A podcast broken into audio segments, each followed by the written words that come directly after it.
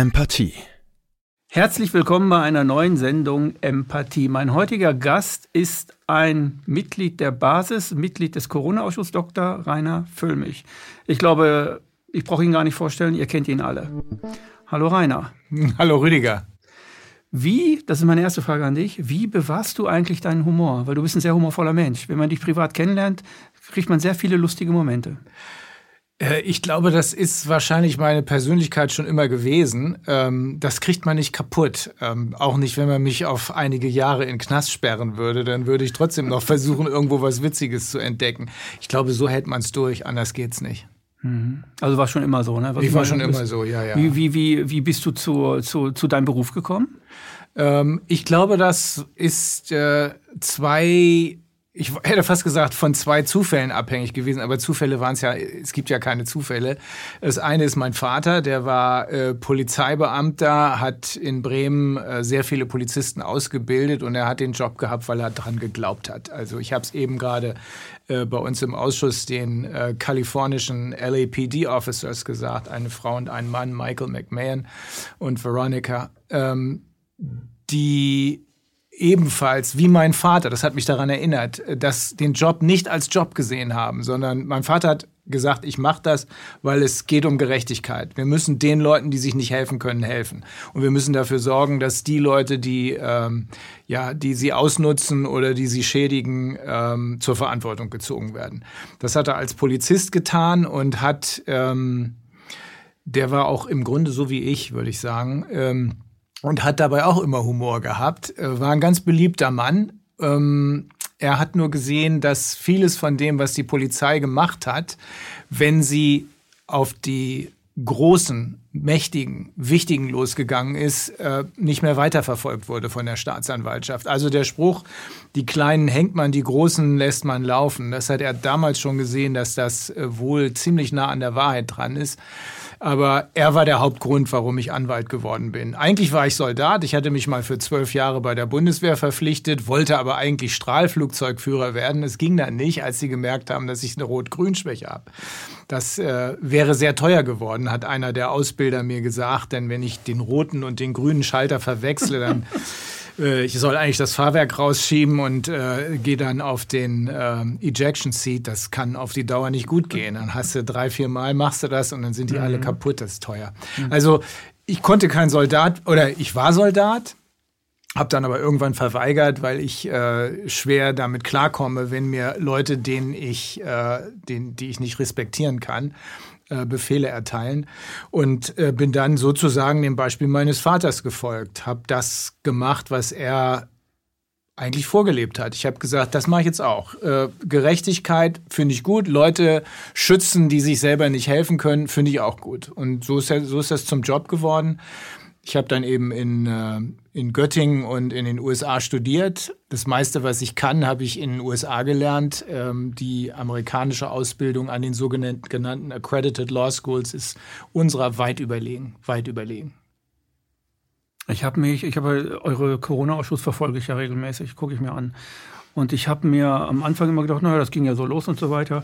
Und mittlerweile, das sage ich jetzt ohne, ohne ähm, dir Bauchpinselei zu machen oder so, ich glaube, du bist zu 100 Prozent genau der Richtige am richtigen Ort und dich hat äh, der Gott geschickt. Mensch, also... Du kannst, du, weil du, weil du diese beiden Sprachen, du kannst Amerikanisch, du wie ein Amerikaner und du kannst Deutsch wie ein Deutscher natürlich. Also du bringst da auch Sachen zueinander. Du hast es oder ihr habt es geschafft. Du bist ja nicht alleine da. Ich will das jetzt nicht zu sehr, weil die anderen sind ja auch noch da. Ne? Aber ihr habt es geschafft, dass die Welt so langsam, ich glaube seit, seit Sendung 60 oder 55, guckt die Welt auf euch und kupfert auch einiges ab. Also ihr, ihr seid oder ihr seid ein Motivator für diese Leute. Es hat sich viel getan durch den Corona-Ausschuss, nicht nur in Deutschland, sondern auf der ganzen Welt. Ja, das ist ist ja keine Absicht gewesen. Nee, war es ja das anfing, das war ja so, dass ich, ich habe ähm, ich habe das vorhin mal klargestellt, weil inzwischen gibt's so komische Meldungen, äh, Gerüchte, äh, warum wir uns gegründet haben, wer uns gegründet hat. Niemand hat uns gegründet. Das waren wir ganz alleine. Mhm. Und zwar habe ich ähm, damals noch äh, mit meiner Frau auf unserer Ranch in Nordkalifornien gelebt. Das sollte eigentlich dann so ein bisschen die der ruhende Pol werden für mich, weil ich habe ja jahrelang, ähm, war, ich war wirklich jahrelang jeden Tag im Gericht. Manchmal an einem Tag zweimal hintereinander, morgens in Frankfurt, nachmittags in Stuttgart gegen die Deutsche Bank oder gegen andere äh, Konzerne. Und ähm, ich, ich hatte einfach bis hierhin die Schnauze voll. Wir sind teilweise mit 17 Anwälten unterwegs gewesen in meiner Kanzlei und äh, habe dann mit meiner Frau verabredet, jetzt wird's mal ein bisschen ruhiger. Ich möchte mal wieder ein bisschen reiten und ich möchte mal mhm. wieder aufs Surfbrett und so. Deswegen also Nordkalifornien und ähm, habe dann, als das hier anfing und wir von unseren Freunden und Verwandten diese Meldung kriegten, uiuiui, habe ich erst gedacht, äh, da ist irgendwas, da ist ein grober Fehler passiert, das werden die hoffentlich bald rallen.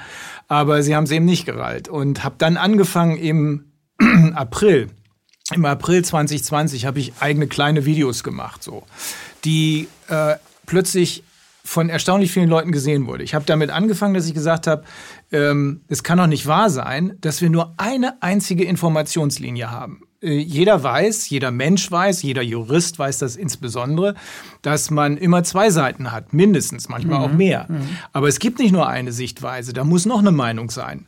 Und äh, da hatte ich Wolfgang Wodak gefragt, der hat mir gesagt, ja, ja, das sieht ganz aus wie äh, Schweinegrippe 2.0, was wir hier gerade erleben. Hat mich dann mit ein paar Leuten in Verbindung gebracht, die also die äh, wissenschaftliche oder medizinische Kenntnisse hatten, über die ich nicht verfügt habe, ähm, die wir brauchen. Als Jurist weißt du ja fast nichts. Mhm sondern du entscheidest, wenn du Richter mhm. bist, Fälle in aller Regel, von denen du keine Ahnung hast. Du bekommst ja die Information, weswegen du, handelst. Genau, du brauchst die, du, manchmal, wenn es um komplexe äh, Sachverhalte geht, insbesondere medizinisch komplexe, ich habe ja früher viel Arztrecht gemacht, medizinisch komplexe Sachverhalte kommst du nicht klar, ohne dass dir ein Experte erklärt, was los ist. Und dann bildest du dir deine Meinung und wendest dann das Recht drauf an. Und dann habe ich gesagt, wieso kriegen wir hier nur eine einzige Meinung gesendet? Und habe deshalb ein Video gemacht, das hieß, glaube ich, sogar Audiato et altera pars, also mhm höre auch die andere Seite, mhm. weil es ist ja eher ein Grundsatz. Du kannst als Richter nicht sagen, oh, die Klage gefällt mir gut, jetzt verurteile ich den. Sondern du musst dann schon die Klage dem anderen auch zuschicken und sagen, wie ist denn deine Sicht der Dinge? Und dann eins der Videos war auch, ähm, war auch äh, Sunlight is the best of disinfections. Das ist, äh, ich sage das immer, mein juristischer mhm. Held ist ein Amerikaner natürlich, äh, weil ich finde ja keinen. Ähm, das war ein Supreme Court Richter, namens Louis D. Brandeis. Und er hat vor etwas mehr als 100 Jahren im Grunde vor einer ähnlichen Situation gestanden wie die, vor der wir jetzt stehen. Er hat gesehen, dass hier Konzerne ihre Macht missbrauchen. Das war damals die Finanzindustrie, das ist sie heute immer noch noch schlimmer als damals. Und die Ölindustrie. Die Ölindustrie hat so ein bisschen, ähm, also in die Finanzindustrie haust du dein Geld rein, wenn du mhm. superreicher bist, ne, in BlackRock oder, äh, äh, oder äh, ein, ein, eine dieser Kapitalsammelstellen kann man sagen. Und über BlackRock wird dann weiter investiert in VW, Deutsche Bank. Dann hast du 10% Investment von BlackRock in, in äh, Deutscher Bank und damit ist er der mächtigste Aktionär. Mit so wenig Macht, 10% ist ja nicht ganz so viel, kannst du einen ganzen Konzern kontrollieren kontrollieren. Und ähm, wenn du diese Macht missbrauchst, die du hast als Hintermann, als derjenige, der die Fäden zieht, dann kannst du damit viel Schaden anrichten. Und da, dagegen hat sich dieser äh, Justice Louis D. Brandeis gewendet und wurde dann bekannt als The People's Lawyer. Er war dann irgendwann wieder Anwalt, äh, hat aber als der Einzige, glaube ich, es gewagt, gegen diese Übermacht anzugehen. Und weil er so gut war, hat er es geschafft. Äh, nicht endgültig, wie wir jetzt sehen, weil dieselben Leute äh, treiben immer noch ihr böses Spiel mit uns und versuchen es diesmal, äh, wahrscheinlich auch, weil sie inzwischen in höchste Not geraten sind, weil wir immer mehr sind, die merken, was los ist, versuchen diesmal uns endgültig den Chaos zu machen. Das werden sie nicht schaffen. Jeder Täter, der vor Gericht kommt, optimiert im Grunde genommen. Durch das, was er macht, wird er optimiert. Im, im, im ich habe Gewaltstraftätertherapeut, bin ich gewesen und äh, ich habe den Sozialarbeitern, äh, habe ich immer gesagt, das und das könnt ihr nicht machen, ihr optimiert die gerade. Wie meinst du das? Mhm. Also jeder Prozess optimiert die ja. Der zeigt ihnen zwar die Fehler auf, die sie machen, aber die rütteln sich dann und sagen, das haben wir gemacht, das haben wir gemacht, guck mal dahin, guck mal dahin, Anwälte holen und so weiter. Du weißt ja selber, wie das läuft. Stimmt. Und dann, äh, ja, jetzt können wir das so machen, so machen, so machen. Also diese Prozesse, die wir, die, die eine Demokratie in dem Sinne durchläuft, sind auch Optimierungsprozesse für die Täter. Das, das darf man dran. nie vergessen. Da ist was dran. Dabei. Also, ne, also das heißt nicht, dass die Rechtsanwälte blöd sind oder die Richter blöd sind und das machen, die machen ja ihren Job.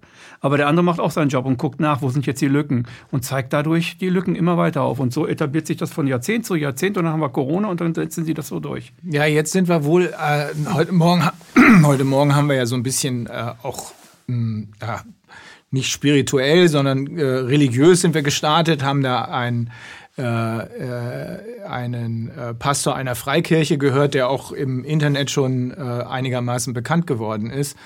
Ähm, es ist schon so, dass ähm, wenn wir hier nicht in diesem, also es ist die ganzen Jahre so gelaufen, aber hier ist so, so eine Art Endzeitpunkt gekommen oder wie soll man es sagen? äh, ein, ein, ein Scheidepunkt gekommen, sagt, sieht er auch so. Er sieht allerdings das Ganze ein bisschen pessimistischer als wir, weil er sagt, der Mensch kann da nicht mehr viel machen. Gott muss das alles regeln. Das sehe ich anders. Ne? Also es wird hier schon eine spirituelle Seite geben müssen. Die mhm. gibt es auch, ist wahrscheinlich ja. auch entscheidend. Aber wir müssen unser Teil dazu beitragen.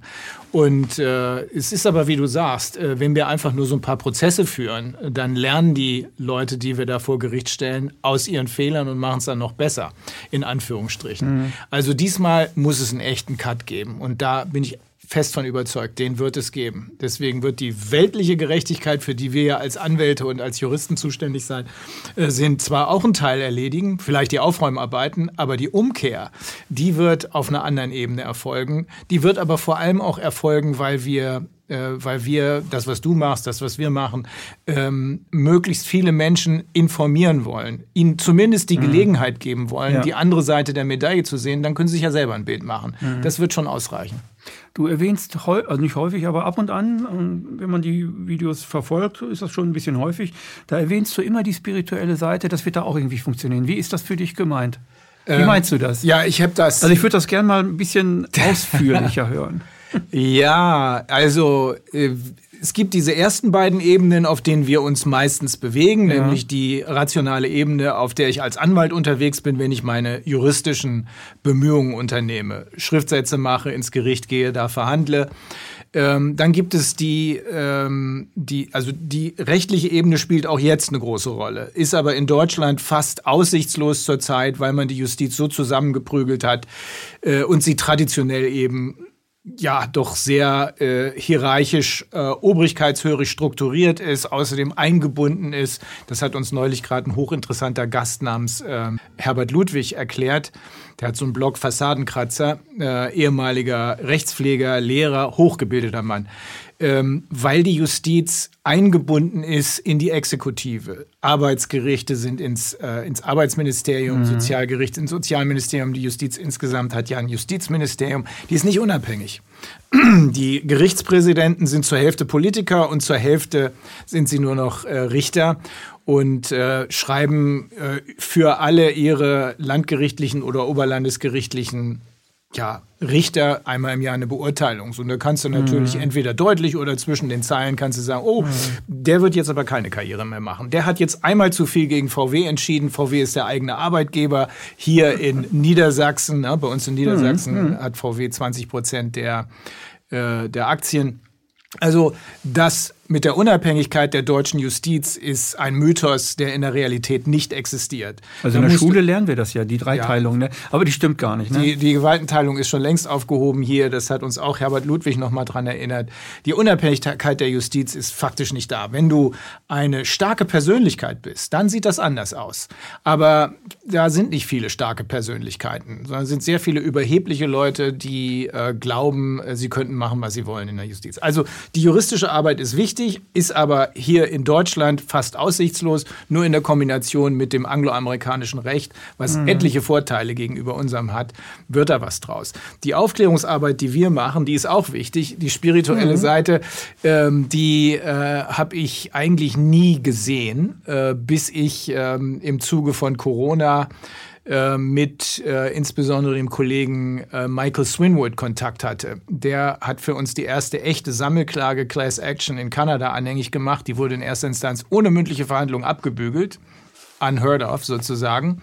Aber er hat, er hat dann eine sehr, sehr gute Berufungsbegründung geschrieben, ist jetzt in der zweiten Instanz, wird wohl im März, April des nächsten Jahres äh, verhandelt werden. Und der hat, war mal ein äh, sehr erfolgreicher, berühmter Wirtschaftsanwalt und dann irgendwann vor 20 oder 25 Jahren hat ihn das so angekotzt, dass er gesagt hat, ich will diesen Mist nicht mehr und hat sich dann um die Indianer gekümmert, um die Indigenous People, also mhm. die kanadischen, aber dann irgendwann auch die amerikanischen und irgendwann auch die südamerikanischen äh, Indianer weil äh, die ähm, über die Jahrhunderte, muss man schon sagen, äh, immer mehr in Anführungsstrichen dezimiert wurden. Das ist ein Euphemismus für ermordet wurden und äh, weil sie, äh, weil sie auch immer wieder Gegenstand von medizinischen Experimenten waren. Ähm, auch von Impfexperimenten. Genauso die Afrikaner und genauso äh, die Aborigines in, in, Kali in, in, in Australien. Und als ich mit dem gesprochen habe, da hat er, da habe ich gesagt, weißt du, Michael, ähm, wenn wir hier unseren Kopf zu weit rausstecken, das ist nicht ganz ungefährlich, was wir machen. Sagt er, was, wem erzählst du das? Aber da war einer der Indianer war bei ihm. Die haben gesagt, ähm, wir, wir beschützen dich, wir beschützen dich. Und da dachte ich, ui. Und das war ein ganz komisches Gefühl, weil im ersten Moment denkst du, ja, ja, ja. Aber irgendwie machte das Sinn. Und dasselbe haben die Afrikaner gesagt. Und dann so ein uralter Aborigine, äh, mit dem ich, der ganz angesehener Mann in Australien, der eine konkrete Impferfahrung hatte. Und zwar in den 40ern, als er ein kleines Kind war, sagte er, da gab es hier so eine Impfkampagne. Da versuchten irgendwelche Weltkonzerne äh, Impfstoffe auszutesten an den Aborigines, weil das ist das schwächste Glied in der Bevölkerung. Mhm. Ne? Und dann sagt er, meine Mutter war alleinerziehend und wir drei, das waren drei Kinder, ähm, sie hat gesagt, auf keinen Fall machen wir das mit. Und jedes Mal, wenn diese Impftrupps näher gekommen sind, hat die Mutter die drei Kinder genommen und hat die quasi gerettet, irgendwo anders hin und dann wieder irgendwo mhm. anders. Und dann hat er, dann guckt er mich so an und sagt, weißt du, das passiert nie wieder. Wir passen auf dich auf. Dachte ich, okay, das wird wohl helfen. Und, und äh, diese, ja, wie soll man sagen, das ist so eine, da, da, da, das Gefühl war jedenfalls so, dass ich das nicht lächerlich fand, sondern dass ich dachte, da läuft wirklich was. Und ähm, deswegen glaube ich, dass hier, dass auf dieser spirituellen Ebene, ich weiß nicht, wie man es sonst sagen soll, ich bin ja nicht religiös, weil ich habe was gegen organisierte Religion, äh, Religion, das ist eher so ein, so ein, so ein Machtding, äh, womit ich nicht umgehen kann. Aber äh, diese spirituelle Ebene, da, es gibt da eine Connection zwischen Leuten, die ähnlich getuned sind sozusagen. Und diese Connection, diese Verbindung, die ist es. Die wird am Ende zum Erfolg führen, weil äh, die andere Seite hat überhaupt gar keinen Zugang dazu. Das hat auch was mit Empathie zu tun, das hat was mit em Emotionen zu tun. Ich erzähle dann immer die Geschichte, die uns einer der Mediziner, die wir äh, interviewt haben, äh, aus äh, Rügen äh, berichtet hat, Thomas Barnes, Dr. Thomas Barnes, ähm, das hat die Leute sehr berührt. Es, ähm, er sagte, ich bin da nachts äh, oder abends wollte ich mal irgendwo Geld ziehen, bin ich in eine, bin ich zu einem Geldautomaten gegangen. Dann, die sind ja meistens im Vorraum einer Bank. Dann ist er in diesen Vorraum gegangen und da war außer ihm nur noch eine andere Frau, eine ältere Frau, die hatte eine Maske auf und wich dann panisch vor ihm zurück. Und dann hat er gesagt, hey, Sie müssen keine Angst haben. Doch, ich will mich nicht infizieren. Mein Mann ist krank zu Hause und wenn ich den auch noch infiziere, dann sagt er, Sie brauchen keine Maske. Doch, doch, doch. Ähm, und dann hat er, ist er auf sie zugegangen, hat ihr die Maske abgenommen und hat sie in den Arm genommen. Und dann fing sie an zu weinen, weil, hat sie ihm gesagt, seit anderthalb Jahren hat sie keiner mehr in den Arm genommen. Da spielt die Musik. Das sind die Emotionen, das mhm. ist Empathie, das ist, das ist diese da, da ging was zwischen den beiden. Ne? Das mhm. ist diese spirituelle Ebene, zu der die Verbrecher, Monster, Gangster keinerlei Zugang haben. Also innere Berührungen. Innere Berührungen, ähm, das ist offenbar eine, eine Ebene, die neben dieser rein rationalen Ebene, wo man alles physisch greifen und nachvollziehen kann, existiert. Sie ist aber real. Vielleicht ist sie auch physisch, physisch real. Man kann sie aber nicht sehen jedenfalls ich kann es nicht sehen. Aber gefühlt tut sich da was auf dieser Ebene. Und da habe ich mir gedacht, hm, wenn mir das die, wenn mir das der Aborigine und die anderen äh, erzählen und wenn es solche Situationen ja gibt, äh, dann ist das möglicherweise das Entscheidende in diesem ganzen Spiel. Die juristischen Bemühungen, wie gesagt, nur mit Vorsicht zu genießen. In Deutschland fast aussichtslos. Die Aufklärungsarbeit ist extrem wichtig. Aber diese spirituelle Seite, die wird es sein. Davon bin ich überzeugt. Was machen wir, wenn Lauterbach Gesundheitsminister wird? Um Gottes Willen. Also ich glaube, dass der Lauterbach vielleicht gar nicht so ähm, äh, gefährlich ist, wie manche Leute glauben. Er ist ja doch eher eine Witzfigur. Ein bellender Hund. Ja, kann man sagen. Ähm, er gehört, also nach meiner festen Überzeugung, gehört er zu den Leuten, die von der anderen Seite diese WEF-Kombo äh, und deren Hintermänner, die installiert wurden an strategisch wichtigen äh, Positionen, so wie sie sich auch ein ähm, jemanden genommen haben, der jetzt eben Präsident des Verfassungsgerichts ist und äh, antidemokratischer äh, ist, glaube ich, noch nie einer gewesen als der und da sein Unwesen treibt. Aber äh, Lauterbach ist von der Pharmaindustrie vorgeschoben worden, hinter der wiederum mhm. andere stehen natürlich und ähm, der war ja, das wusste ich gar nicht, das hatte Wolfgang mir, Wolfgang Wodak mir kürzlich erzählt, der war ja erst in der CDU und dann ist er in die SPD gegangen. Ach, also, das wusste ich auch ja. Ja, ich ja. dachte, er wäre immer schon in der SPD gewesen. Nee. In der CDU wollten sie nicht. Ja, ich weiß nicht. Oder er hat gedacht, da komme ich nicht so richtig zu Potte. Ähm, jedenfalls ist er ja mh, hm, als Mediziner eher eine Nullnummer. Mhm. Merkwürdig auch, dass er eigentlich ja wohl nie als Mediziner gearbeitet hat. Seine äh, Approbation hat er, glaube ich, 20 Jahre nach seinem Examen ähm, erst beschafft. Und Seine glaub, Professur ist auch zwar vorhanden, aber fragwürdig, sage ich das mal so. Das ist oder? ähnlich wie bei Drosten. Ja. Äh, Drosten hat überhaupt nicht habilitiert was eigentlich ungewöhnlich ist, zumindest für die deutsche äh, akademische Karriere. Üblich ist, dass du deine Habilarbeit schreibst. Also erst musst du promovieren und dann schreibst du eben nochmal so eine doppelt so lange Arbeit. Dann ist das deine Habilschrift und dann machst du nochmal eine Prüfung und dann äh, bist du habilitiert und kriegst dann irgendwann einen Ruf an eine Universität und dann bist du Professor. Ähm, es gibt auch eine andere Möglichkeit. Ich habe auch mal habilitiert, aber ich habe es nicht zu Ende gemacht, äh, weil dann einfach zu viel anwaltliche Arbeit zu tun war. Aber ich habe ähm, meine Habilschrift äh, war über äh, oder existiert ja noch, ist über äh, ist eine rechtsvergleichende Arbeit über Trusts und das deutsche Treuhandrecht. ist aber nicht zu Ende gemacht worden. Ähm, wenn ich das fertig geschrieben hätte, dann hätte ich danach, nach der fertigen Habilitation, irgendwo geguckt, wo komme ich jetzt unter an irgendeiner Uni. Da kriegt man einen Ruf und dann bewirbt man sich auf diesen äh, Ruf ähm, äh, auf, auf irgendeine Stelle und dann, ähm, dann gibt es da so eine Anhörung, äh, sind viele Fachbegriffe, die da verwendet werden. Und das ist so eine Art ja, Schaulaufen, was man da macht. Mhm. So, und dann kriegt man die Stelle und dann darf man sich Professor nennen. Man darf sich aber in Deutschland auch Professor nennen wenn man irgendwo Vorlesungen hält, dann ähm, ist man, äh, also wir haben, wir haben es immer als Aldi-Professor bezeichnet, ähm, dann darf man das aber wirklich nur da in der Zeit tun, äh, wenn man auch tatsächlich Vorlesungen hält. Wenn das vorbei ist, darf man sich nicht mehr so bezeichnen. Ähm, das habe ich auch mal gemacht. Ich habe mal an der deutsch-amerikanischen Uni in, äh, in äh, in Hannover gearbeitet und da Vorlesungen gehalten, äh, gehalten. Aber üblicherweise habilitieren und dann kannst du dich Professor nennen, wenn du deinen Ruf kriegst. Das ist bei Drosten nicht der Fall. Der hat nicht habilitiert. Der lief ja auch eine Weile rum und war ganz stolz darauf, dass er der einzige ähm, Virologe ist, der nicht äh, der Professor ist, aber nicht habilitiert ist, weil ihm das geschenkt wurde. Seine Lehrstühle, zwei soll er, glaube ich, haben hier an der Charité von der sehr reichen Familie Quandt. Und äh, bei Herrn Lauterbach ist es so, dass der auf ähnliche Weise zu seiner zu seinem Professorentitel gekommen ist. Er hat nämlich zusätzlich noch mal glaube sogar mit seiner Frau zusammen, die wirklich Ahnung von. Seine Ex-Frau. Seine Ex-Frau, sorry. Äh, die wirklich Ahnung von Epidemiologie hat, mhm. äh, in, ich glaube, in Harvard studiert oder so. Deswegen, Harvard. Deswegen ist er auch immer so schlaftrunken unterwegs. Harvard. Alles hat mit. Aber Harvard seine Frau scheint ganz clever zu sein, ne? Glaube, die ist ja die, richtig in der Forschung drin, die hat ja, ja, Ahnung. Die hat, da bin ich fest von überzeugt. Ich habe auch mal mit ihr gesprochen, das ist eine gute. Das ist mhm. eine gute. Lauterbach ist, äh, naja gut. Er ist ein Fake.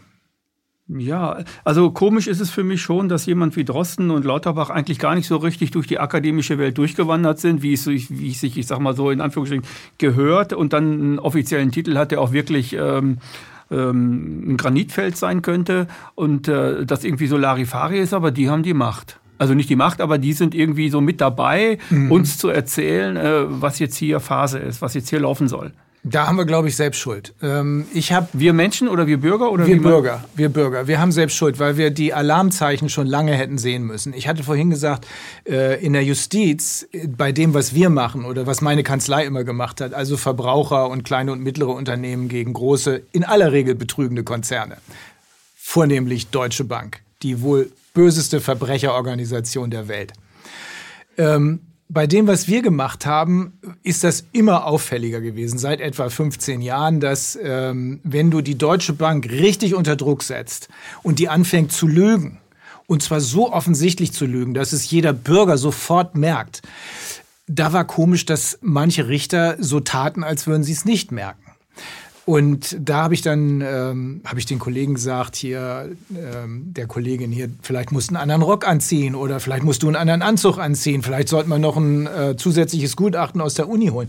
Darum ging es aber gar nicht, sondern es ging darum, dass ähm, die Bank meinte, über dem Gesetz zu stehen, dass sie machen kann, was sie will. Frau Merkel hat das ja auch bestätigt, indem sie sie als systemrelevant bezeichnet. Mhm. Wenn ich systemrelevant bin, dann kann ich mich, dann kann man mich nicht mehr so einfach vom Hocker hauen.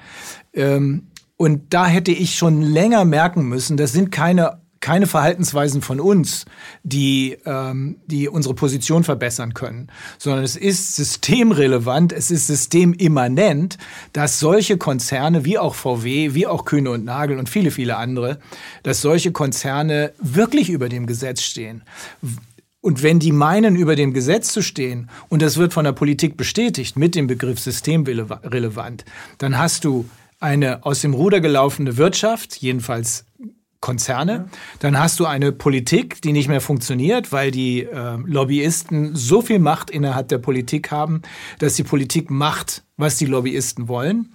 Und über die Politik kannst du dann einwirken auf die Gerichtspräsidenten, sodass auch der letzte Rettungsanker der Demokratie, nämlich die Justiz, im Eimer ist. Und an dem Punkt sind wir jetzt. Aber das kann doch nicht äh, von heute auf morgen passieren, so etwas. Das, nee. ist, das ist doch ein Prozess, der passiert in Jahrzehnten, oder? Ja. Also ein schleichender Prozess, der mhm. seit 50er Jahren, 60er Jahren oder so. Ja, kommt seit, hin. Kommt hin. Also ich, glaub, bis so in die passiert, 70er, ne? ich glaube, bis in die 70er hat es noch funktioniert. Bis in die 70er. Also bis äh, zum Sättigungsfaktor kann man sagen. Also, dann, also ich glaube, in den 80ern ist richtig schlimm geworden, ähm, als äh, mit dem sogenannten Big Bang ähm, alle Schranken gefallen sind. Da haben ja Maggie Thatcher und äh, Ronald Reagan dafür gesorgt, dass die Finanzindustrie von allen Fesseln befreit wurde und dann Amok gelaufen ist. Ab da sind die Amok gelaufen. Im Grunde genommen der Startschuss für Neoliberalismus. Ja. War es so? Genau so. Genau Kann man so sagen, ne? Ja, ja, das kommt hin. Das ist jetzt 30 Jahre her, das kommt hin. Und das war ja mit Ronald Reagan. Ja, Bestimmt. Clinton hat es weitergeführt mit den Banken, der hat die befreit, ne? Ja, er hat dann das, was äh, Clinton hat dann das, was ähm, äh, eigentlich zur Reparatur der Weltwirtschaftskrise 29 aufgezogen wurde, die Fangzäune, die hat er alle niedergerissen. Da gab es äh, den Glass-Steagall Act. Das sind zwei Senatoren, die haben, nach denen ist das Gesetz benannt worden.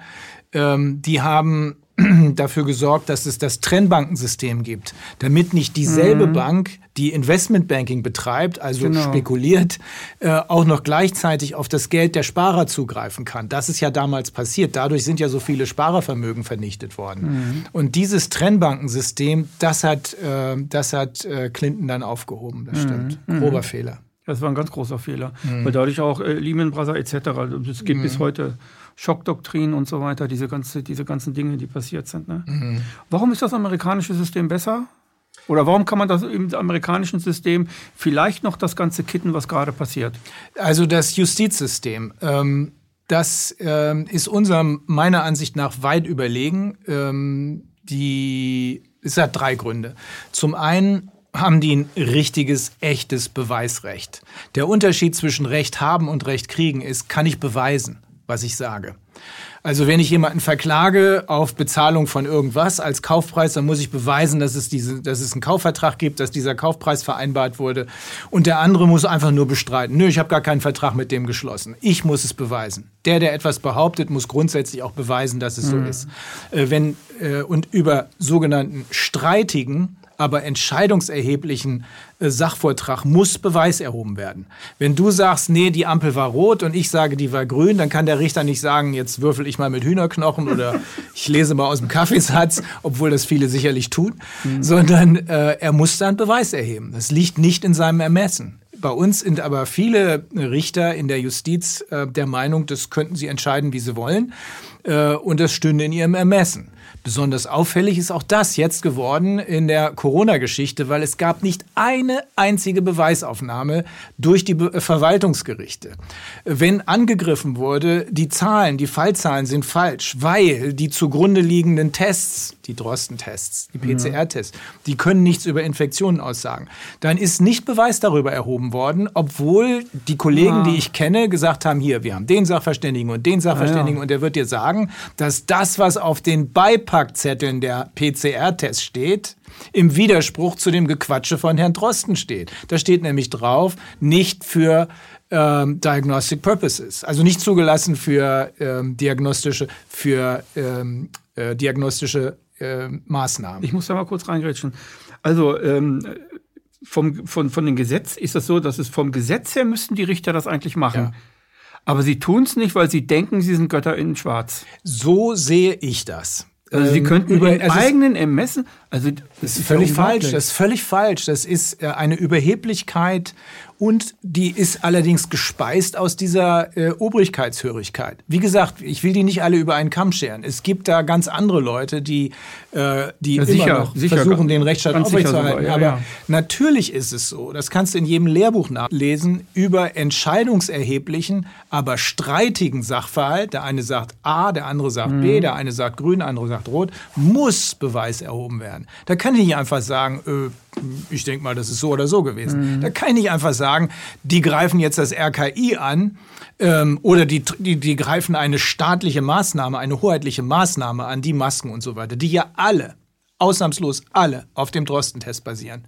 Und, und äh, derjenige, der angreift, sagt, Moment mal, es gibt keine tatsächliche Grundlage für das, was ihr tut, weil der Drosten-Test hat lauter falsch positive Ergebnisse gehabt und das wertet ihr als Fälle, obwohl es keine sind. Ein echter Fall wäre eine Ansteckungskrankheit, eine, eine Ansteckungsgefahr, mhm. die von dem Infizierten ausgeht äh, wenn jemand nur irgendein Virus hat, was ihm mal, so wie es Drosten selber gesagt hat, über die Nasenschleimhaut gehuscht hat, ohne dass irgendwas passiert ist, habe ich keine Ansteckungsgefahr. Das Virus muss rein in den Körper, in die Zellen, muss replizieren und erst dann bin ich, und dann habe ich auch Symptome. Und darüber, ob dieser PCR-Test, der die Grundlage für alles ist, überhaupt eine, einen Fall, eine Infektion identifizieren kann, hätte Beweis erhoben werden müssen. Dann wäre ist, alles gefallen. Wäre alles im Eimer gewesen. Also hat man Druck. Ich wäre sowieso nie ins Verwaltungsgericht gegangen. Ich habe Verwaltungs, es gibt ja Verwaltungsrecht, hoheitliche Maßnahmen gegen den Bürger. Äh, Baugenehmigungen kriege ich nicht, ich will sie aber haben. Mhm. Ähm, und es gibt Zivilrecht, der eine gegen den anderen. Mhm. Wir haben Streit über einen Kaufvertrag. Und es gibt Strafrecht. Strafrecht mhm. ist die Ultima Ratio des staatlichen Systems der Normenkontrolle sozusagen. Also das letzte Mittel.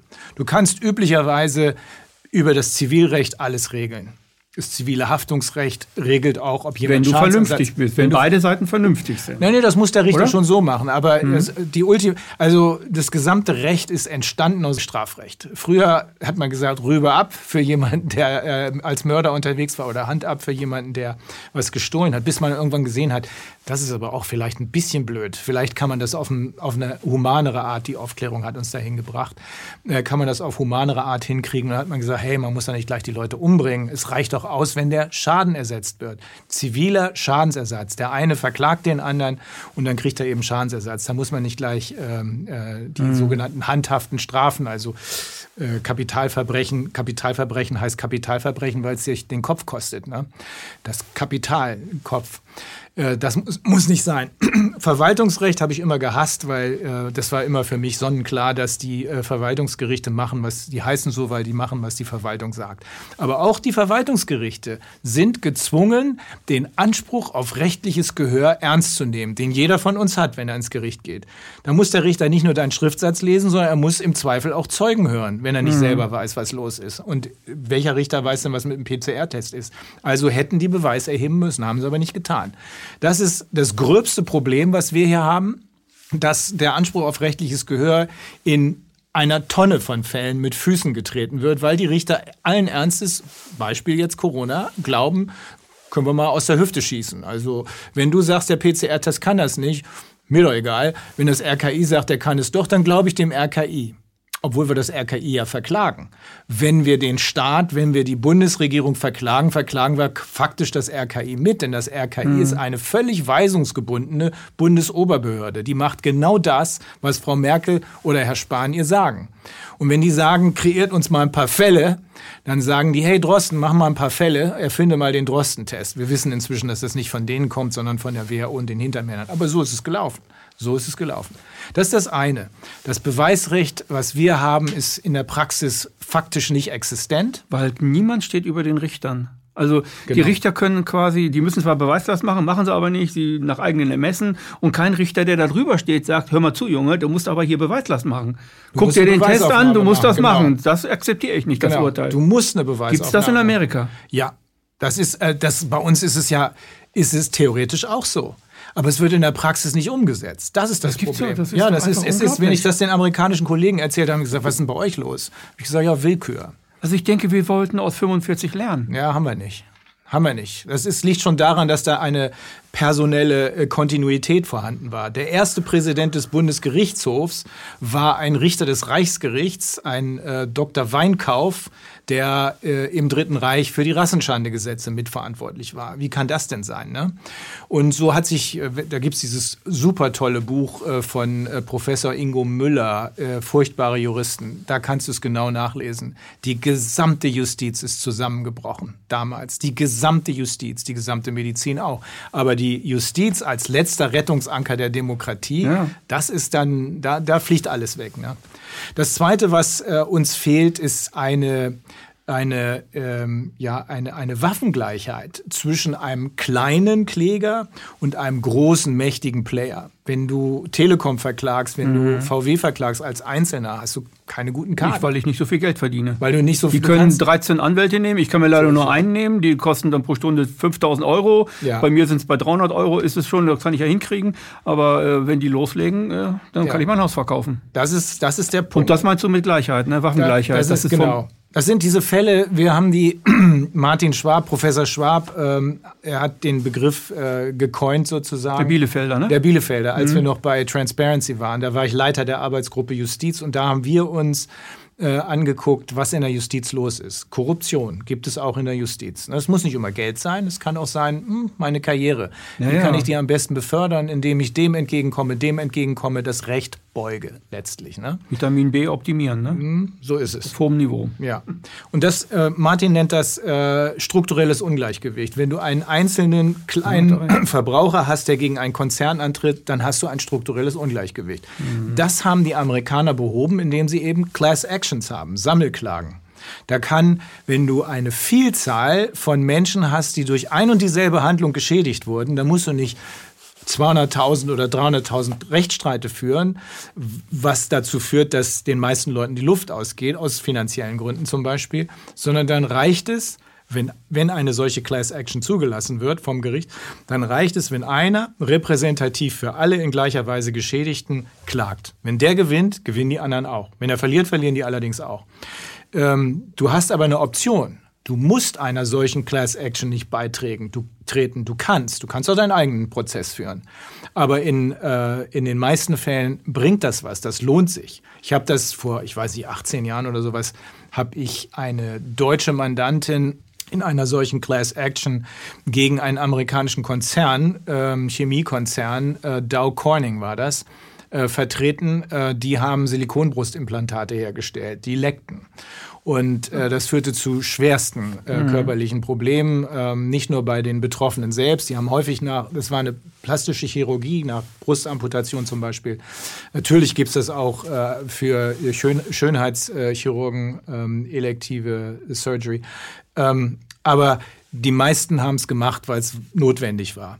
Und dieses Produkt, dieses Medizinprodukt war defekt, es leckte, hat bei den betroffenen Frauen selber schwere körperliche Schäden ausgelöst und manchmal sogar bei ihren Kindern, wenn die schwanger waren. In meinem Fall war das so oder im Fall meiner Mandantin war das so, dass das Kind dann auch Rheuma kriegte. Und äh, da gegen einen solchen Konzern noch dazu aus Deutschland in den USA anzustinken, das ist schwierig. Da hatten, waren insgesamt, glaube ich, 250.000 Frauen betroffen und weltweit, weltweit. Und da hat der Richter in Michigan, die, der, der Sitz von Dow Corning, gehört zu Dow Chemical, äh, ist Midland, Michigan. Da hat der Richter diese Sammelklage zugelassen. Und dann konnte jeder, der darüber informiert war, das hat ja weltweit, äh, wird, wird sowas informiert in den Mainstream-Medien. Was die heute machen würden, weiß man nicht, aber damals ging das noch. Und dann konnte jeder, der das gesehen hat, gesagt, oh scheiße, ich habe ja genau dieses Produkt und genau das macht mir Probleme. Hatte die Wahl, schließe ich mich dieser Class-Gruppe an oder nicht? Man konnte auch sein eigenes Spiel spielen. So, und die Mandantin von mir, die hatte das irgendwo gelesen und kam dann zu mir, weil sie wusste, ich bin in Kalifornien zugelassen, hat gesagt, hier können Sie mir helfen. Und also habe ich ihr da so ein bisschen äh, beigeholfen bei dieser Class Action. Das ist das Zweite. Die haben funktionierendes Beweisrecht, wir nicht. Die haben äh, echte Waffengleichheit bei solchen strukturellen Ungleichgewichten, mhm. wir nicht. Wir haben ein, äh, wir haben diese Musterfeststellungsklage, das ist äh, eine Feigenblattgeschichte, äh, die nur dazu dient, die Bevölkerung zu beruhigen. Hey, habt ihr doch auch. Nein, bei uns ist die Lobby der Konzerne so stark gewesen, dass äh, das juristisch nicht durchsetzbar war, äh, legislativ nicht durchsetzbar war. Und das Dritte ist, ähm, in den Fällen, wo du einem amerikanischen Schädiger, Konzern in der Regel, Vorsatz nachweist, ne, gibt Vorsatz und Fahrlässigkeit. Beides fällt unter den Begriff Verschulden. Mhm. Wenn du Schadensersatz haben willst, musst du in der Regel vier Sachen nachweisen. Erstens, ich, äh, es gibt da eine pflichtwidrige Handlung, ein Fehler. Zweitens, äh, es gibt am Ende einen Schaden. Ähm, und dazwischen musst du nachweisen, dass derjenige, der pflichtwidrig gehandelt hat, der Arzt beispielsweise, dass der schuldhaft gehandelt hat. Also entweder vorsätzlich oder fahrlässig. Vorsätzlich wird kaum ein Arzt irgendwas machen, aber mhm. fahrlässig passiert schon mal häufiger. Und du musst nachweisen, dass das, was hier vorne durch den Fehler ausgelöst wurde, auch zum Schaden geführt hat. Kausalität. Mhm. Ähm, du brauchst aber nur noch den Schaden, äh, Entschuldigung, den Fehler und den Schaden nachzuweisen als äh, Geschädigter, wenn ein grober Behandlungsfehler vorliegt. Was ist ein grober Behandlungsfehler? Hm Schere wird vergessen oder Mullbinde wird vergessen und du wirst wieder zugenäht. Das ist ein grober Behandlungsfehler. Also nach dem Motto, das hätte nun aber wirklich nicht passieren dürfen. So kann man es am besten übersetzen. Mhm. In dem Moment, wo das passiert, musst du äh, nur noch deinen Schaden nachweisen und den Fehler hier vorne. Und der Arzt, das nennt sich Beweislastumkehr, der Arzt muss nachweisen, dass er nicht schuldhaft, also weder vorsätzlich noch fahrlässig äh, gehandelt hat und dass seine Handlung nicht kausal war. Wenn du Vorsatz nachweisen kannst, was nicht, nicht leicht ist, aber wenn du Vorsatz nachweisen kannst, dann gibt es im amerikanischen Recht die Regelung des Strafschadensersatzes. Dann kriegst du nicht mehr deinen eigentlichen Schaden nur ersetzt, sondern kriegst nochmal das 5, 6, 7, bis zu 21-fache. Und in den Prozessen, die jetzt kommen werden, wahrscheinlich das, tausendfach, ne? kriegst du das ersetzt. Das ist eine, es hat auch eine abschreckende Wirkung, weil man möchte mhm. erreichen, dass in der Regel sind das ja Konzerne, die besonders dreist vorgehen. Die äh, äh Zigarettenindustrie zum Beispiel, ähm, äh, die oder die die Fälle, die es jetzt gegeben hat, äh, diese Opioid-Crisis in den USA, ähm, Schmerzmittel, die gezielt gezielt von der Pharmaindustrie hergestellt wurden, um die Leute abhängig zu machen. Ähm, ja, wenn du das nachweisen kannst, geht in der Regel mit Whistleblowern. Irgendwann packt dann schon einer aus. Wenn du das mhm. nachweisen kannst, dann bist du auf der Ebene der Möglichkeit jedenfalls des Strafschadensersatzes. Und dann kann es passieren, dass äh, derjenige, den du da überführt hast im Gericht, dass derjenige seinen Löffel abgeben kann im wirtschaftlichen Sinne, weil der Konzern praktisch zerlegt wird das werden wir am Ende wohl haben in diesen Fällen. Also das wird ungefähr so ein Prozess gegen Drosten sein. Ja, Drosten, oder so. äh, Drosten, Drosten wird das ja, Geld natürlich nicht haben. Nein, also der, der ist, ja, nur, er ist ja nur ein kleines Licht. Also, ja. äh, es geht dann in die WHO?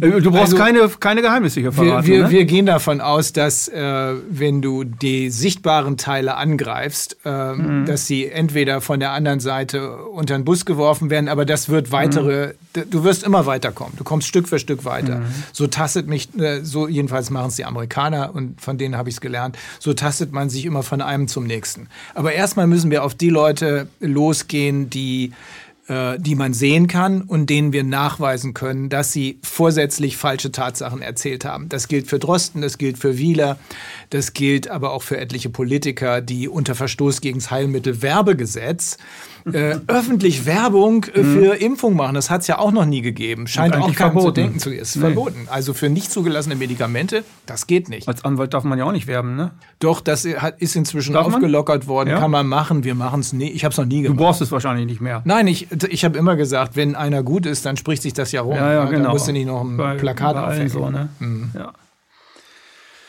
Junge, Junge, Junge. ja, und deswegen glaube ich, auf diesen drei Ebenen ist uns das amerikanische Recht überlegen. Weil es ehrlicher ist.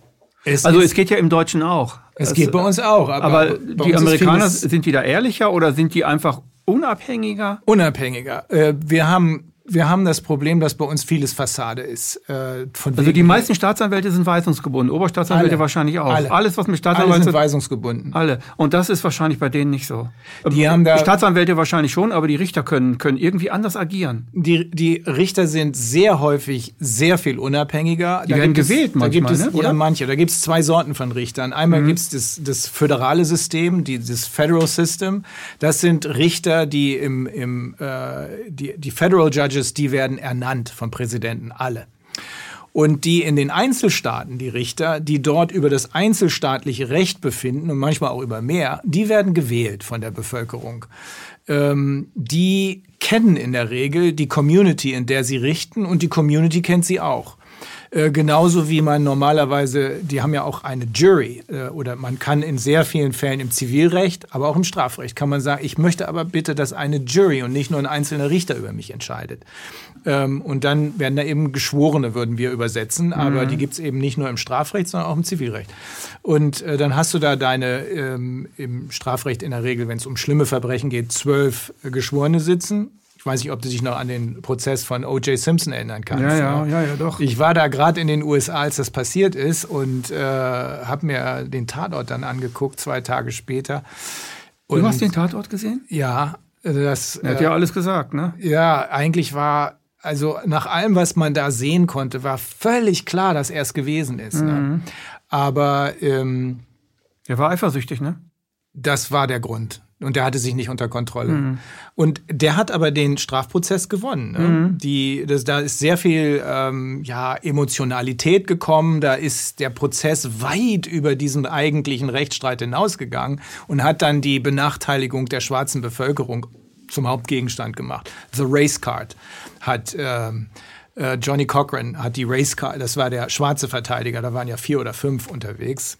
Einer davon war übrigens der Vater von dieser äh, von diesen Socialites, wie heißen die, ähm, äh, da, äh, die da immer im Fernsehen so eine eigene Sendung haben. Äh, Shapiro heißt der. Ah. Ähm, Robert Shapiro. Äh, das ist der Vater von, oh Mensch, mir fallen die Namen nicht ein. Also von diesen fünf, sechs Mädchen, die da ab und zu Kardashian. Kardashian. Und ähm, Robert Kardashian hieß der. Der dritte Anwalt hieß Robert Shapiro.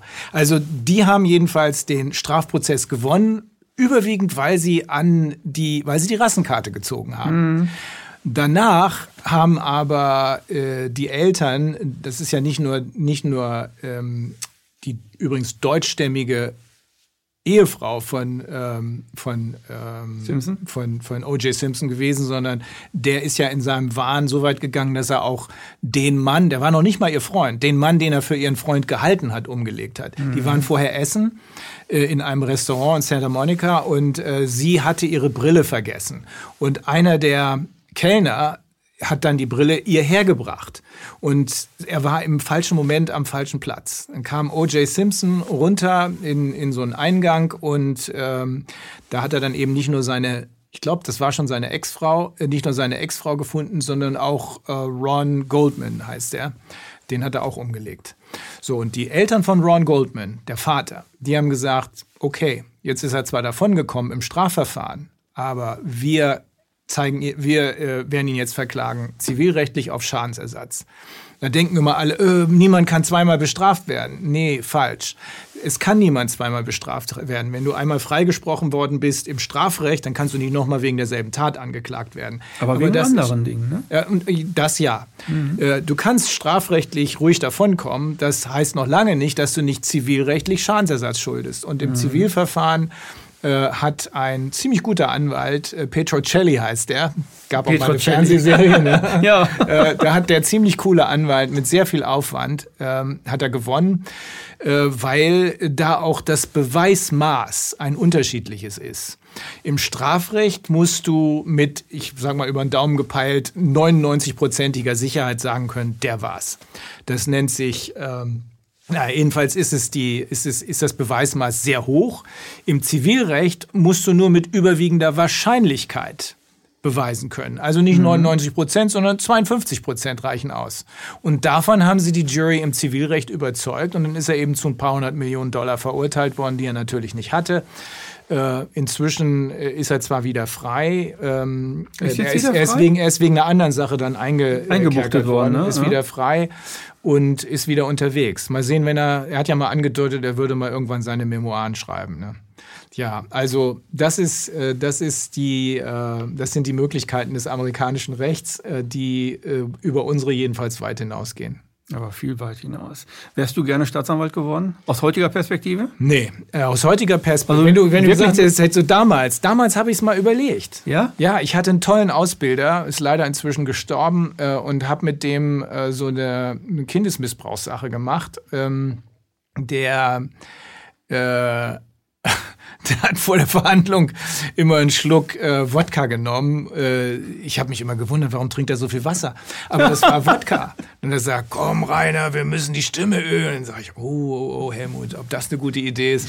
Aber, äh, aber wir haben einen, einen genialen Fall gehabt, wo, äh, wo ich die Zeugin, die missbrauchte Zeugin, äh, dazu gebracht habe, äh, obwohl sie eine Höllenangst hatte, äh, auszusagen. Und dann ist der Mann auch abgegangen für drei bis vier Jahre. Aber damals wollte ich das.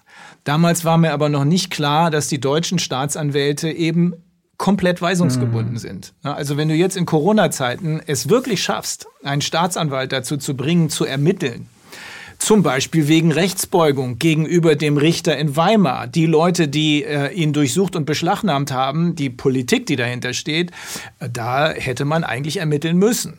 Kommt noch, wenn wir irgendwann da, äh, da kommen wir schon irgendwann hin. Aber wenn du jemanden dazu gebracht hättest zu ermitteln, selbst wenn, was schon schwer genug ist, ne, dann würde ihn irgendwann irgendein übergeordneter Vorgesetzter oder, oder ein Politiker, der Justizminister, ruft beim äh, Generalstaatsanwalt an, würde ihn zurückpfeifen. Das ist das, was gemeint ist. Deutsche Staatsanwälte sind vollständig weisungsgebunden, amerikanische nicht. Was passiert mit einem deutschen Staatsanwalt, der zum Bundesgeneralanwalt sagt, nee, du kannst mich mal, ich mach das, weil das ist jetzt meine Pflicht. Der fliegt im Zweifel raus, würde Ja? ich sagen. Ja, damit ist zu rechnen. Ähm, deswegen ist ja, das habe ich jetzt schon ein paar Mal gesagt, deswegen hat ja sogar der Europäische Gerichtshof gesagt, die deutschen Staatsanwaltschaften dürfen weder internationale Haftbefehle erlassen, noch gar sie vollstrecken. Weil da immer der Verdacht besteht, dass politisch Frau Merkel zum Beispiel sagt, ermittelt doch mal und äh, durchsucht und macht eine Beschlagnahme äh, bei äh, dem Richter in Weimar so dass man nie davon ausgehen kann, dass das wirklich echte neutrale Ermittlungsergebnisse sind, aufgrund derer da ein Haftbefehl Und das könnte wird. ja riesige Krisen, internationale Krisen auslösen, so etwas. Hat der EuGH dadurch vermieden, dass er gesagt hat, die deutschen Staatsanwälte kannst du in die Tonne kloppen. Ja, das habe ich auch. Ich habe einen Bericht gelesen von, ich glaube, von, von Reuper, Mhm. der Antispiegel. Ich weiß nicht, ob dir der was sagt. Der wohnt in, glaube ich, in Königsberg. Der hat darüber mal ziemlich ausführliche Artikel geschrieben, warum das in Deutschland nicht funktioniert. Ich war richtig entsetzt. Ja. Mhm. Ich war erschrocken, als ich das gelesen habe. Ich dachte, das kann doch wohl nicht wahr sein. Auch ein Korruptionsgesetz, so dass die, äh, also durch die Hintertür natürlich, Mhm. dass man die Deutschen eigentlich, also einen deutschen Politiker kann man nicht unbedingt anzeigen, wenn er intern korrupt ist. Nee. Das ist also sehr, sehr schwierig. Und ich dachte eigentlich immer so, ich bin 62 geboren, Schule, ähm, nie wieder und Hitler und so weiter. Und ich habe gedacht, das muss doch jetzt alles, und wir wurden ja ge- gedrillt sozusagen. Ja, es gibt Dreiteilungen, alles ist toll, Demokratie. Ja. Und ich äh, wache jetzt langsam auf und merke, das stimmt überhaupt nicht. Was ich in der Corona-Zeit gemerkt habe, gelernt habe, auch durch den Corona-Untersuchungsausschuss, aber auch durch mein privates Umfeld ist, dass ganz viele Leute eigentlich was machen könnten, aber sie machen es nicht, weil ihr Job dran hängt. Es ist immer der Job, es Ja. ist immer die, also es ist immer die, die, der Verdienst. Das, Ja. womit ich meinen Kühlschrank voll kriege, womit ich meine Frau, meine Kinder und so weiter, also womit ich mein Haus vielleicht abzahle oder mein drittes Auto. Und deswegen machen viele gar nichts. Es ist immer der Job. Stimmt. Und das ist ein Druckmittel in Deutschland. Ist ja auch bei den Staatsanwälten dann ein Druckmittel. Wenn ich, wenn ich als Bundesgeneral entweder hopp oder top, dann bist du dein Job los. Mhm. Keine Ahnung, was die verdienen, aber arm werden sie nicht sein. Das stimmt. Und das, da, ich habe mir überlegt, wenn man eine neue Gesellschaft, weil du bist ja in der Basis auch drin, äh, wenn man eine neue Gesellschaft äh, machen möchte äh, durch eine Partei, die ein völlig neues Menschenbild und Gesellschaftsbild und so weiter hat, müsste man das ja eigentlich als Antikorruptionsgesetz müsste man das eigentlich festschreiben, dass niemand wegen seines Berufes oder wegen seiner Meinung oder wegen seiner Tätigkeit da oder wegen was auch immer. Er darf nicht entlassen werden. Da müsste es ein grundsätzliches Verbot geben. Vor allem die Staatsanwälte nicht und, und, und, und, und. Ne? Und die Eig müssen unabhängig sein und nicht weisungsgebunden. Eigentlich steht sogar im Grundgesetz, aber all das gilt nicht mehr. Äh, unsere Grundrechte sind zu 80 Prozent äh, außer Kraft gesetzt worden. Mhm. Ähm, und die Kraft dagegen anzugehen, haben nur wenige. Aber was, was empfindest du als Rechtsanwalt? Du bist, ich glaube, du hast einen ziemlich starken Ethos auch durch deinen Vater bekommen. Du, du, du, für dich ist das kein Job, sondern es ist eine echte Berufung, das zu tun. Was macht das oder was hat das damals mit dir gemacht, als du gemerkt hast, die, die, die, die streichen hier die Grundgesetze, das ist ja unsere, das sind unsere also ja. ich, ich war ja nicht wirklich überrascht, weil ich da in den ähm, in den Rechtsstreiten, die wir vorher geführt hatten, äh, hier in der ganzen Bundesrepublik. Ne? Mhm. Wir sind manchmal mit fünf Anwälten gleichzeitig unterwegs gewesen, äh, weil wir da schon gesehen haben, hier stimmt was nicht. Ne? Aber dass das Grundgesetz, dass unsere quasi Verfassung aus den Angeln gehoben werden kann, das habe ich nicht, das habe ich nicht für möglich gehalten. Also am Anfang dieser sogenannten Krise, die keine ist, sondern eine Agenda wird hier einfach ausgerollt und äh, mhm. durchgezogen. Am Anfang habe ich war ich mir noch ziemlich sicher, dass wir mit ein paar gut begründeten Klagen das Ganze aushebeln können würden. So ähnlich wie ich mir sicher war, als ich äh, Viviane kennengelernt habe, Mensch, lass uns ein Symposion machen und dann äh, erklärt sich das und dann äh, wird die Politik sich entschuldigen und alles ist wieder gut. Da wussten wir noch nicht, dass das so eine Lockstep-Agenda ist, die weltweit äh, zählt. Aber als mir das klar wurde, dass hier praktisch jedes wichtige Grundrecht insbesondere das Wichtigste von allen, nämlich das Recht auf freie Meinungsäußerung, außer Kraft gesetzt wird. Da war ich schon ziemlich geschockt. Ja, also ich kann mich wehren, ich bin auch nicht von irgendwas abhängig, ich kann machen, mhm. was ich will. Mhm. Äh, ich bin ja self-employed sozusagen. Aber äh, bei vielen Leuten, du hast es ja gerade angesprochen, äh, da die müssen sich dann entscheiden, äh, will ich meinen Job behalten äh, oder will ich was sagen? Ach nee, ich will meinen Job behalten, dann sage ich lieber nichts. Und deswegen war das, was wir eben im Ausschuss erlebt haben, ähm, wir hatten da unter anderem einen ehemaligen Brigadegeneral der äh, österreichischen Armee, der einen Vortrag gehalten, nee, ein Interview gegeben hat, wo er zur Toleranz aufgerufen hat. Boom, suspendiert im Zusammenhang mit Corona. Danach die äh, stellvertretende Polizeichefin von Rom, eine promovierte Juristin, ähm, die auf einer Demo äh, daran erinnert hat, dass die Grundrechte zu achten sind und dass da ja auch europäische äh, Grundrechte eine Rolle spielen. Boom, suspendiert. Die beiden können auch was anderes machen. Der eine ist nämlich im Zweitberuf, sagt der Bergführer, der Brigadegeneral, der österreichische, und die, ähm, die Polizeichefin ist äh, Anwältin. Die können also was anderes machen und die fallen einfach nicht vom Pferd, die machen so weiter. Mhm. Äh, wir hatten danach äh, drei, nee, zwei, ähm, zwei Police Officers des LAPD, des Los Angeles Police Department, die, wie er selber sagte, berühmteste Polizeibehörde der Welt. Ist ja so. Äh, NYPD ist auch mhm. berühmt, aber natürlich nur in New York und nicht an der mhm. Westküste. Und weltweit die meisten Polizeiserien, die du siehst, das sind die spielen an der Westküste. LAPD. LAPD, so genau. Und die beiden, die haben eine echte Wahl zu treffen. Die haben eine echte Wahl zu treffen, weil was sollen sie denn machen? Äh, die sind nicht nebenher noch Anwälte oder äh, sind nebenher Bergführer oder sowas, aber äh, sie haben und das ist wahrscheinlich das Entscheidende. Sie haben, ähm, sie verstehen, dass es nicht um die Wahl geht zwischen ja, ich lass mir mal so einen kleinen Peaks verpassen und schon äh, kann ich wieder in Urlaub fahren, sondern es geht um die Wahl zwischen Leben und Tod, potenziell. Nicht jeder Geimpfte wird sofort sterben, mhm. aber jeder Geimpfte wird, wenn er wirklich den Impfstoff und nicht irgendein äh, Kochsalzzeug kriegt, äh, wird beschädigt. Das dürfte wohl feststehen nach allem, was wir wissen, denn mhm. ein paar von den äh, Ingredients sind uns ja inzwischen bekannt. Wir wissen, dass mhm. das hochgiftige Spike-Protein drin ist, was normalerweise hier abgefangen wird, wenn es als respiratorisches Virus uns angreifen würde, aber nicht mehr abgefangen wird, wenn du es hier injizierst. Und wenn du dann aus Versehen noch in eine Vene ähm, äh, das Ganze reintransportierst, dann wird das in 0, nichts durch den Körper geschossen, landet hier in der rechten Herzkammer, verursacht diese Myokarditis, dann fällst du tot vom Pferd und kannst nie wieder Fußball spielen, wie dieser dänische Nationalspieler, mhm. den man noch in Erinnerung hat. Also die wissen das, dass das super, super gefährlich sein kann und im Zweifel ist. Ne? Weil du kannst da sagen, okay, die erste ist nur, wahrscheinlich habe ich Glück, äh, die erste Impfung ist, in Anführungsstrichen Impfung, ist nur, äh, ist nur diese Saline Solution, dieses Kochsalz, die zweite vielleicht auch, aber es ist, wie uns ein englischer Bestatter gesagt hat, im Grunde russisch Roulette. Denn mhm. irgendwann, irgendwann, wenn du, dann ist es passiert. Und ne? es sind ja auch noch andere Dinge drin. Ne, dieses, äh, was die Obduktion da äh, gebracht hat, ja. was ihr ja auch gemacht habt. Mhm. Also das ist ja, da sind ja Teile drin, die sind ja unfassbar. Da sind ja teilweise auch Sachen drin, na, die, die scheinen zusammenkonstruiert zu sein ja. im, Mikrobereich irgendetwas. Was, was Nanopartikel, von denen wir nicht genau wissen, was es ist. Das, dazu mhm. gehören auch die Lipide, also diese Hüllen, äh, mhm. damit das Zeug besser in die Zellen transportiert werden kann oder injiziert werden kann.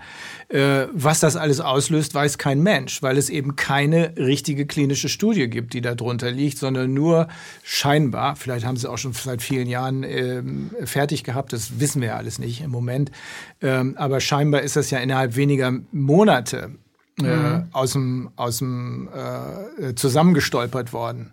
Normalerweise brauchst du für die Entwicklung und Zulassung eines neuen Medikaments acht Jahre, neun Jahre, zehn Jahre. Mhm. Das geht nicht in ein paar Monaten. Du musst ganz, ganz viele Studien durchlaufen ja, und so weiter. Du fängst an mit der Präklinik, also mhm. im Labor guckst du, bringt das was, dann machst du Tierversuche und dann erst die Phasen 1, 2 und 3 am Menschen. Da testest du, ist es wirksam und wenn es wirksam ist, ist es gefährlich. Und dann machst du noch eine Langzeitbeobachtung.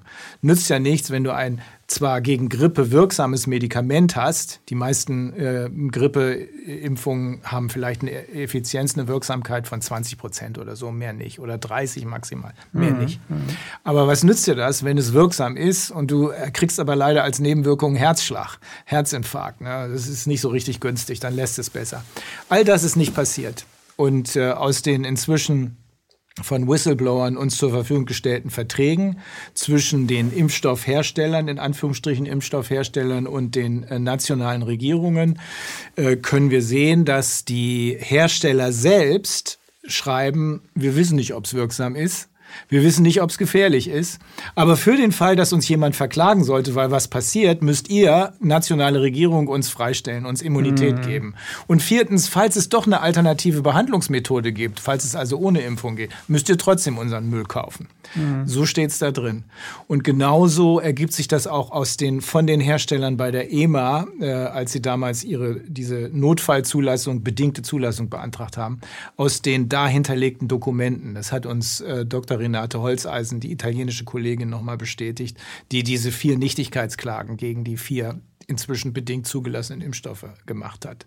Also ein, es ist einfach unfassbar. Mhm. Diese Verträge die unterschreibst du nur, wenn du vollkommen bescheuert bist, lobotomisiert bist ja. oder aber wenn du durch und durch korrupt bist. Eine andere Erklärung es, gibt es, es nicht. genau, also ich habe ja damals schon, ich glaube im April habe ich schon äh, ähm, Berichte geschrieben mit Agenda, Corona und all diese Dinge, die dann im Nachhinein alle äh, aufgedeckt wurden und auch alle wahr gewesen sind, was mich dann sehr erschreckt hat, weil ich habe auch zum, zum Schluss reingeschrieben, ich hoffe, dass ich hier Unrecht habe.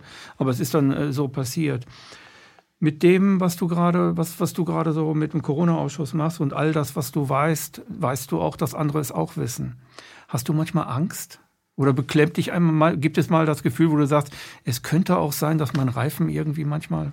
Ich habe das äh, irgendwann Ende des letzten Jahres im Oktober, da habe ich gedacht, mh, hm, das ist ja nicht so ganz günstig, äh, wenn du dich so weit vorwagst hier. Und dann habe ich immer äh, in den, in den Sitzungen ich immer zu Viviane rübergeguckt, und die hm. hat ja auch keine Angst. Also ähm, nee, aber es war dann so, dass ich etwa um die Zeit ja auch ähm, das erste Mal mit Michael Swinwood und seinen Indianern Kontakt hatte. Und dann habe ich gedacht, hey, wir können ja gar nichts anderes machen.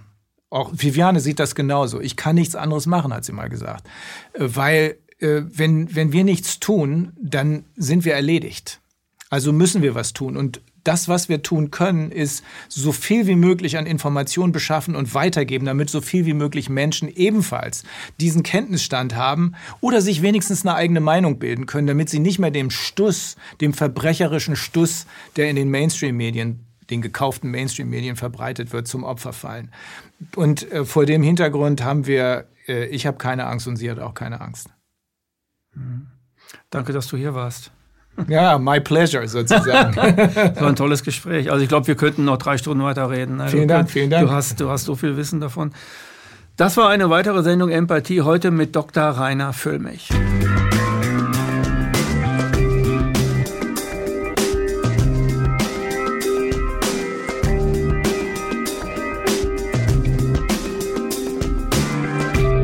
Danke, dass Sie Apolut eingeschaltet haben. Wir sind ein unabhängiges Presseportal. Uns geht es um Meinungsvielfalt, Toleranz und einen möglichst breiten Debattenraum, denn nur so funktioniert Demokratie. Unsere Arbeit ist technisch aufwendig und kostet Geld. Da Sie immer wieder hier sind, unterstützen Sie Apolut am effektivsten mit einem Dauerauftrag. Mehr Infos auf apolut.net/unterstützen. Apolut ist keine Einbahnstraße.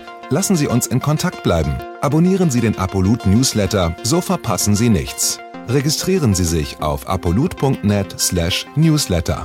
Natürlich gibt es Apolut auch als App. Einfach auf apolut.net/app runterladen und mobil auf dem Laufenden bleiben. Apolut. Das denke ich auch.